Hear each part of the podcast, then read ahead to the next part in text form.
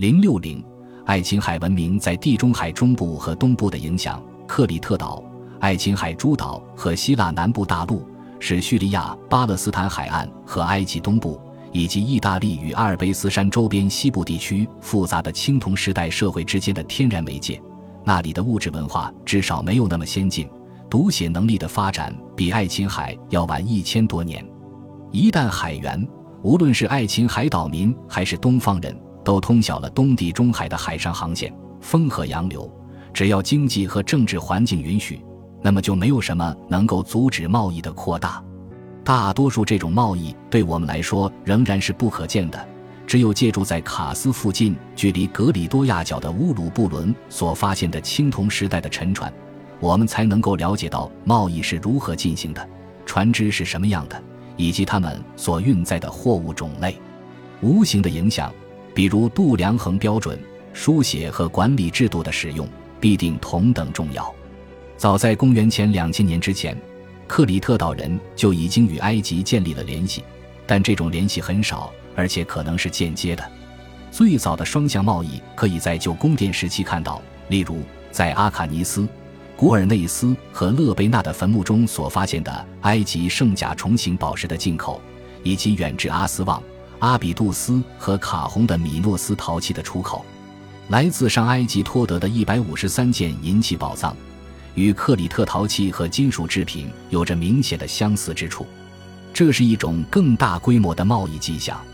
通过最近在尼罗河三角洲的特勒埃尔达巴村及阿瓦利斯古城所发现的，完全是米诺斯风格和主题的壁画碎片，强烈证实了新宫殿时期米诺斯人贸易的重要性。发掘者曼弗雷德比塔克认为，这些壁画来自一个庇护所，属于约公元前一五五零年希克索斯王朝时期在那里定居的一群米诺斯商人。这些壁画场景。包括映衬在迷宫般的交叉线背景下的公牛和斗牛士，还有狮子和豹，这样的商人飞地很好的记载于近东青铜时代群落的泥简档案中，而且这一发现是最早表明这些飞地包括来自爱琴海的商人在内。交换物品的数量和种类说明了贸易的实力。在埃及和叙利亚、巴勒斯坦的许多遗址都发现了公元前十五世纪的米诺斯陶器。而对爱琴海地区的进口，包括埃及的圣甲虫形宝石和塞浦路斯陶器，以及来自埃及和叙利亚的粗陶花瓶。克里特宫殿作坊进口的原材料包括完整的象牙，以及大量发现于整个东地中海的标准牛皮形状铜锭。在阿基拉特里亚达发现了一个铜锭库，在扎克罗斯又发现了另一个。对铸锭和铜物体的铅铜位素分析表明。其中一些源自阿提卡地区的老里昂矿，但多数来源仍有待确定。只有阿克罗地里的少数物品和在基亚岛发现的一个注定，是来自塞浦路斯。尽管这是塞浦路斯人第一次涉足东地中海贸易的时期，每九个铜都需要使用一部分锡来制成青铜，但它的来源仍然是个谜。爱琴海地区没有明显的矿体。近来在土耳其南部海岸附近的托罗斯山脉发现的矿床规模尚未明确，离得最近的大型矿床位于波西米亚和伊比利亚。对锡和铜的需求很可能一直是促进长期贸易的动力。老里昂矿和西弗诺斯岛的富银铅矿石，给那些控制他们的人们提供了一种在近东有很大需求的宝贵商品。同位素分析表明。老里昂银矿石至少远达塞浦路斯，爱琴海陶器发现于伊奥利亚群岛，它可能被用作与意大利大陆和西西里岛进行贸易的安全基地，表明了人们对地中海中部资源的关注。波罗的海的琥珀一定是从这个方向到达希腊的，但是在从亚德里亚海的海角开始的这条最明显的航线上，没有任何活动迹象。麦西尼早期的长剑和角剑，被向北出口到阿尔巴尼亚和多瑙河流域，保加利亚和罗马尼亚都出现了当地的纺织品，在特洛伊也发现了米诺斯和麦西尼早期的陶器。埃及与爱琴海的交往程度，在很大程度上取决于埃及统治者是否对其边界以外发生的事情抱有积极的兴趣。在图特摩斯三世统治时期，官员的陵墓中包含克服提乌字样，绘于贡品使者的彩绘文件中。他们携带着克里特的贵重金属器皿，佩戴着克里特的遮阴布，如乌拉蒙墓穴中描绘的一样。不久以后，在雷赫米尔的墓葬中，这种遮阴布被麦西尼式的褶叠短裙所覆盖。这或许反映了公元前十五世纪末爱琴海大陆的统治。安曼霍特普三世是另一位鼓励外交联系的统治者。刻有他名字的一些圣甲虫形宝石，在公元前十四世纪抵达了克里特岛和希腊大陆。他的名号也出现在了麦西尼壁画厅的彩陶匾额上，已经被视为官方联络的标志。在叙利亚、巴勒斯坦内陆以及埃及南部的许多遗址，都发现了麦西尼陶器。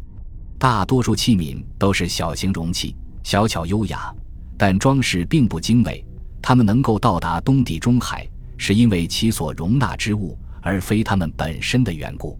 所含之物一定是液体的和珍贵的，例如香水或药膏。它们在埃及和近东备受追捧。在新都的工匠宿舍垃圾场也发现了麦西尼陶器。该新都是由法老阿肯纳顿在特勒埃尔阿马尔纳建立的，只占领了十九年。这些珍贵的药膏或许是富人所获得的。而被丢弃的容器随后则被其仆人用于其他用途，直到破碎，就像近年来的玻璃罐一样。公元前十四世纪的卡斯沉船给我们描绘了一幅极具吸引力的画面，展示了当时运载的各种货物。纵然我们不知道它是属于黎凡特、塞浦路斯，还是爱琴海，铜锭装有塞浦路斯陶器的大口陶瓷坛。以及装满笃诺香树枝的迦南人的双耳细颈椭圆土罐，是货物中最庞大的部分。在克里特岛和希腊，发现了这些双耳细颈椭圆土罐的许多碎片，还有锡锭和锡制品、玻璃锭以及一些象牙，包括许多麦西尼陶瓷制品在内的一些物品，很有可能是属于船员的。其他个人物品。比如埃及王后奈费尔提蒂的一枚圣甲虫形的金宝石，一枚美索不达米亚的圆筒印章，两枚叙利亚的吊坠，一把麦西尼的和一把叙利亚的长剑，都显示出各种文化影响。其中最引人注目的发现物是一块木质的杯匾，带有像牙齿的铰链，上面可能涂上了一层蜡以供书写。公元前十三世纪的格里多亚沉船没有那么豪华。他的货物主要是铜锭和农具，磨损或损坏的物品表明了这是一名旅行的青铜匠。他收集废料以换取新的工具和武器。在公元前十四世纪和公元前十三世纪，迈锡尼文明在塞浦路斯的影响力稳步上升，爱琴海的塞浦路斯铜的数量也在不断增加。一些装饰品，特别是用战车。公牛或其他用色大胆的绘画场景所装饰的大的双耳喷口罐，尤其受到富人们的青睐。这些物品通常出土于塞浦路斯人的墓葬中，其中一件在随葬前曾远至约旦的安曼。同时，麦西尼与意大利南部、西西里岛和撒丁岛的贸易也有了很大的扩展。尽管在撒丁岛发现的一些铸块是由塞浦路斯的铜所制成。但金属仍然可能是主要的利益所在。伊奥利亚群岛已不再用作基本的安全基地，大部分的发现物来自沿海的一些遗址，比如塔兰托附近的通诺陡崖、特雷比萨切的布罗利奥和卡拉布里亚的特米蒂托。在希腊也可以看到欧洲的影响，特别是在公元前十三世纪末，迈锡尼人开始使用欧洲的批次剑和佩斯基耶拉匕首。以及乐宫式扣针和中义服，在希腊和中欧广泛使用短节矛头。这些联系，特别是与波河流域特拉马拉文化的联系，表明了在迈锡尼宫殿文明的最后几年中，亚德里亚海贸易日益强大。尽管在地中海中部和西部开展了这种海运活动，但迈锡尼游客对原住民的影响有限，并且仅限于沿海地区。没有迹象表明在爱琴海发展起来的社会组织类型曾经进一步向西传播过。这也许是因为爱琴海复杂的经济和社会模式与欧洲前城市社会没有多大关系。本集播放完毕，感谢您的收听，喜欢请订阅加关注，主页有更多精彩内容。